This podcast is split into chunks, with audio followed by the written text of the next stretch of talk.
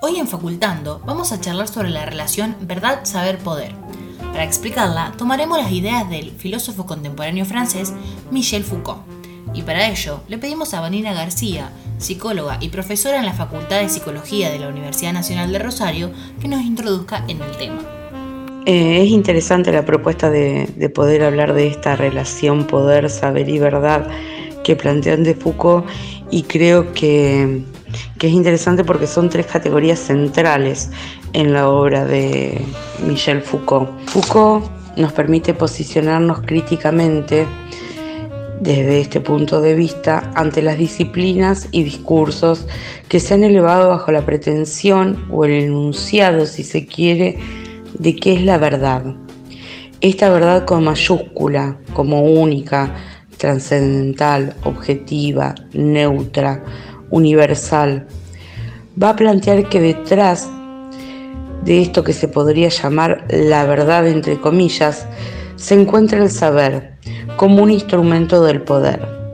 Desde ese saber, bajo ese criterio de verdad, eh, es desde donde, por ejemplo, el discurso científico va a determinar qué es lo que es ciencia y qué no es ciencia.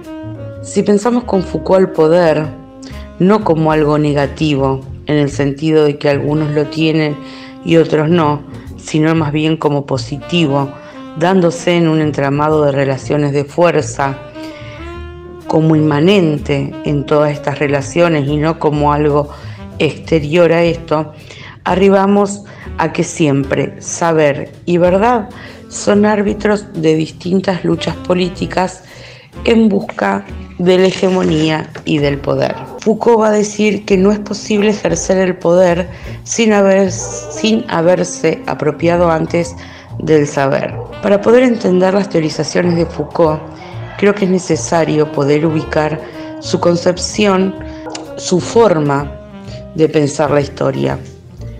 Foucault va a posicionarse en las antípodas de lo que se llama la historiografía, este modo de pensar en la historia como un proceso lineal, progresista, siempre en un mismo sentido, sino que lo que va a plantear Foucault, que la historia se da en un proceso de continuidades y discontinuidades, determinados por rupturas. Y es en estas discontinuidades desde donde él va a ubicar su análisis. Son estas rupturas que hacen que los discursos cambien, se reformulen e incluso entren en esas pujas por la determinación de verdad. No existe discurso científico independiente, desinteresado. Para darte un ejemplo, desde mi disciplina y por el otro lado, porque es desde donde parte Foucault, eh, él escribe su, tesis eh, en un ensayo que es eh, la historia de la locura en la época clásica y en esto él toma cómo en tres épocas distintas se va a concebir la locura. Parte de la Edad Media, donde el loco es tratado al igual que, el pobre, que el marginal, si se quiere, desde una concepción de, desde un acto de caridad, a quien hay que eh, auxiliar, si se quiere, ayudar. Luego, en el Renacimiento, dice Foucault, lo que se va a producir es como una exaltación de la admiración del loco. Son aquellos individuos con un, que muestran un ingenio formidable, eh, una gran creatividad, basada su forma diferente, si se quiere, de razonar sobre el mundo.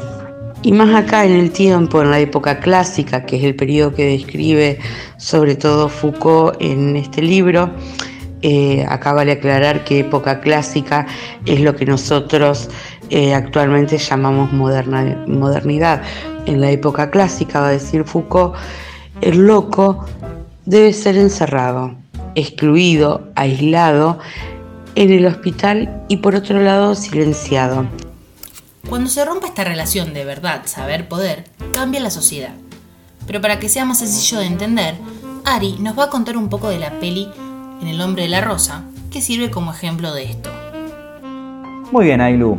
La película En el nombre de la rosa se remonta a un proceso histórico entendido como el de la Inquisición, el cual hace referencia a varias instituciones dedicadas a la supresión de la herejia, mayoritariamente en el centro de la Iglesia Católica, donde la herejia en la era medieval europea muchas veces se castigaba con la pena de muerte y de esta se derivan todas las demás. La historia de la película tiene su desarrollo cuando Guillermo de Baskerville, un franciscano, llega a la abadía junto a su joven novicio Atzo, del cual estaba a cargo de su cuidado, por un tema de los franciscanos, el discutir eh, una supuesta herejía de estos, pero se le encarga a este eh, investigar y resolver un misterio que acechaba la abadía, la cual era la muerte de uno de sus monjes. En un clima de suspenso e incertidumbre, el franciscano va recolectando pistas y deduciendo posibles causas del misterio, y el conflicto llega a su punto máximo cuando éste descubre que hay un libro el cual está prohibido para la lectura de los hermanos de la bahía, eh, por ser de contenido cómico y poder generar la risa, acción prohibida en esos tiempos. Al tiempo aparecen otras tres muertes. Eh, William junto a su novicio... No, pero pará, había algo en común en las muertes. Sí, había algo en común en las muertes. Lo que tenían en común las víctimas eran que tenían el dedo y la lengua manchadas de tinta, por el acto de mojarse el dedo para pasarle a la página. Esta pista le sirve a Guillermo eh, para deducir que tuvieran en contacto con el libro. Ahora bien, como te decía, Guillermo con, con su joven novicio descubren que la biblioteca del lugar guarda muchos secretos, entre estos, una puerta que ocultaba un laberinto que contenía una amplia colección de libros, muchos de estos prohibidos para la lectura de los monjes que vivían en la abadía. Ahora, con todo esto que te conté, y vos que viste la película, ¿cómo lo relacionás con el saber, verdad y poder? Para mí, todo se reduce al conocimiento del griego, y más precisamente a los libros escritos en este idioma.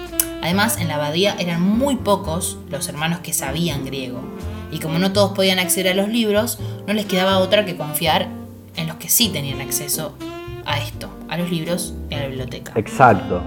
Por eso, los que pudieron acceder a los libros o los traductores de las escrituras griegas terminaron muertos, que resultaban ser asesinados para que nunca tuvieran la oportunidad de desmentir esta supuesta verdad que decía uno de los monjes, la cual era que la risa estaba prohibida.